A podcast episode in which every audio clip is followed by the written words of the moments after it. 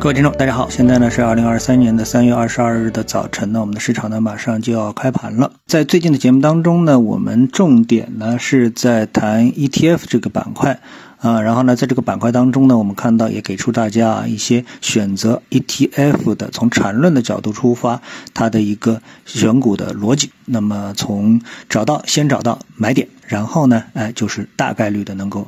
看到一个上涨的产生，那么在最近连续几天的观察当中呢，我们相信大家都注意到了这么的一个板块，也就是游戏 ETF，它连续啊三天涨幅是列居第一啊，就是 ETF 的一个涨幅榜的一个第一。那么它的背后的推手到底是什么呢？等会儿我们来分析啊。我们看到啊这两天啊网上啊疯传一张小情侣的照片。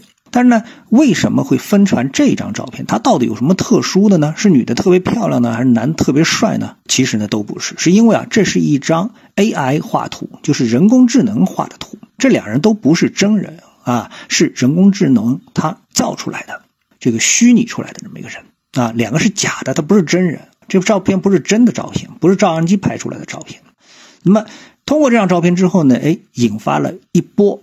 AI 画图的狂潮啊，我们来欣赏一下啊！我在我的文章当中啊给出了一批图。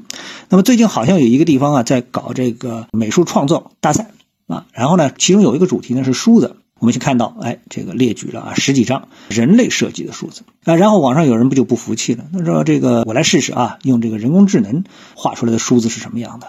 那么稍微画两幅出来之后呢，就发现哎，非常的惊艳。啊，我也把它放在了我的文章当中。然后呢，说，哎，我们能不能改个风格？比如说卡通的风格。然后呢，就出现了一个啊熊猫版的这个梳子，非常的可爱。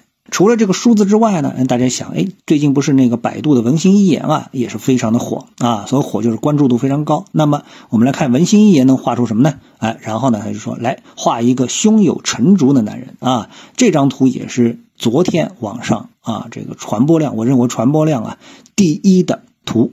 人工智能这个画的图，然后呢，他就画了一个男人身上全是这个竹叶和竹子，来形容一个胸有成竹的男人。当然，这个结果虽然有点搞笑啊，但是从 AI 画图的这个角度，我感觉力量是非常强大的啊，力量是非常强大的，而且这个想象力啊，非常的有突破性。啊，好，我们回到我们的这个市场。那么看到，在昨天上涨的 ETF 当中，涨幅第一的就是游戏 ETF，涨了百分之三点四四啊。这个酒的 ETF 涨了百分之三点三八。后面呢有医药系的，有电池啊，还有食品饮料啊这一些，那么列居涨幅的前十啊。那么其中游戏 ETF 连续三天。啊，列居 ETF 涨幅榜的第一。我觉得这个啊，比个股连续三个涨停啊，其实还要厉害啊，因为这是一个行业 ETF 啊。那么另外一个很厉害的呢，就是传媒 ETF 啊，也是连涨了三天，都是出现在涨幅榜。那很多是涨了一天之后，这一日游之后，第二天就可能就要么涨涨幅很小，要么就变成这个回调了啊。那么这个游戏 ETF 连续三天霸榜的这个原因是什么呢？啊，其实呢就是人工智能 ChatGPT 的一个崛起。是对 AI 及时的这个潜力的。肯定。我们都知道，无论是游戏行业还是传媒行业，背后的人工成本啊是非常高的。有数据显示啊，游戏的投入甚至于超过好莱坞大片的投入。我指某些游戏啊，不是所有的游戏啊。那么，游戏不仅有前期的制作投入，因为现在是网络游戏的时代，游戏的后期的维护成本啊，甚至于。有可能超过游戏的制作成本，这样的案例也是比比皆是啊。从商业运营的角度出发，盈利的来源无非是一个是增收，一个是降低成本。而游戏和传媒行业呢，恰恰是最先发现了 ChatGPT 带来的行业的最大的降低成本的潜力啊。那我们再来看一幅图啊。那么这幅图呢，也是网上啊，我们不知道是不是真实制作的啊。它什么呢？一个呢是在，就是你看了就明白了，一个内衣模特，但这个模特呢，它是人工智能画出来的。它说明什么？它代表了啊，模特将要失业的一个最为活生生的将要发生的案例啊，甚至没有人会怀疑哎这件事情发生的可能性啊，谁会怀疑？没人怀疑。好，我们再来看 ETF 的一个走势啊，我们看到游戏 ETF 呢。